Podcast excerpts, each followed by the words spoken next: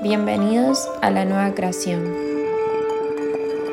Como muchas veces digo, para entrar a la conciencia primero hay que ingresar a la distorsión y por eso estamos en esta escuela de vida llamada Planeta Tierra. En pleno juego de la distorsión no se reconoce la realidad, vemos con lentes color de rosas sin entender los por qué suceden y creamos ciertas escenas en nuestro mundo a través de la culpa y la victimización. Entonces, Partimos de la base que nuestra propia autoridad está distorsionada. Vemos el poder como separado de nosotros. Por eso lo llevamos al exterior por medio de roles jerárquicos como el o la sumisa sumiso o el autoritario autoritaria, la feminista o el machista. ¿Por qué será que existe la división? Comencemos por el inicio. Nacimos de un óvulo y un espermatozoide. Esa unión generó que hoy estés aquí independientemente de la historia que traigas contigo. Luego esos tutores o los seres que te criaron te programaron un formato, un mecanismo que necesitabas para manejarte en este plano terrestre. Quizás nunca te cuestionaste si como te enseñaron era lo correcto para ti. El tema es que creciste y cuando comenzaste a entablar relaciones o casualidad se despertaron los conflictos que muchos de ellos a la larga terminaron en ataduras. Y me dirás, ¿por qué en ataduras? Porque iniciamos vínculos a través de la falta, y esto lleva a que atraigas al otro para cubrir tu necesidad de base insatisfecha. Y si le sumamos los condicionamientos heredados que nos alimentaron, terminamos cayendo en la dinámica inicial que seguramente no querías repetir. Y un día te encontrás funcionando como tu padre o como tu padre o como el tutor o tutora que ejerció el rol de madre o padre. Pero nada es casualidad en la vida.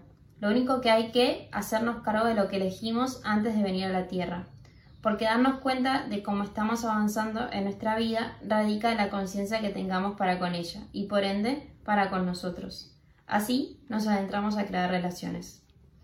Indistintamente, el género que seas, vivimos cayendo en vínculos que nos muestran nuestra separación para con nosotros, nuestra autoridad, nuestras polaridades internas, femeninas y masculinas. Así que en algunos momentos serás y accionarás como fue tu madre o tu padre o el tutor, tendrás que evaluar dónde te colocas con tus relaciones y entender el por qué y para qué.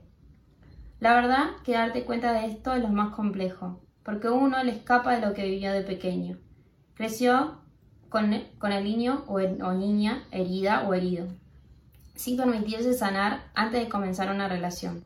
Y aquí me dirás, entonces no tengo que estar con nadie o tengo que dejar a la persona con la cual estoy. Y te digo que no. Eso es escapar y ya escapaste. Ahora es el momento de enfrentar de lo que te escapaste. Si estás en pareja, juega con esa persona a ser consciente de día por día. No vivan para generar más de lo que ya conocieron, sino vivan para generar más en el interior. Esta es la única manera de comenzar a conectar con tu pareja conscientemente.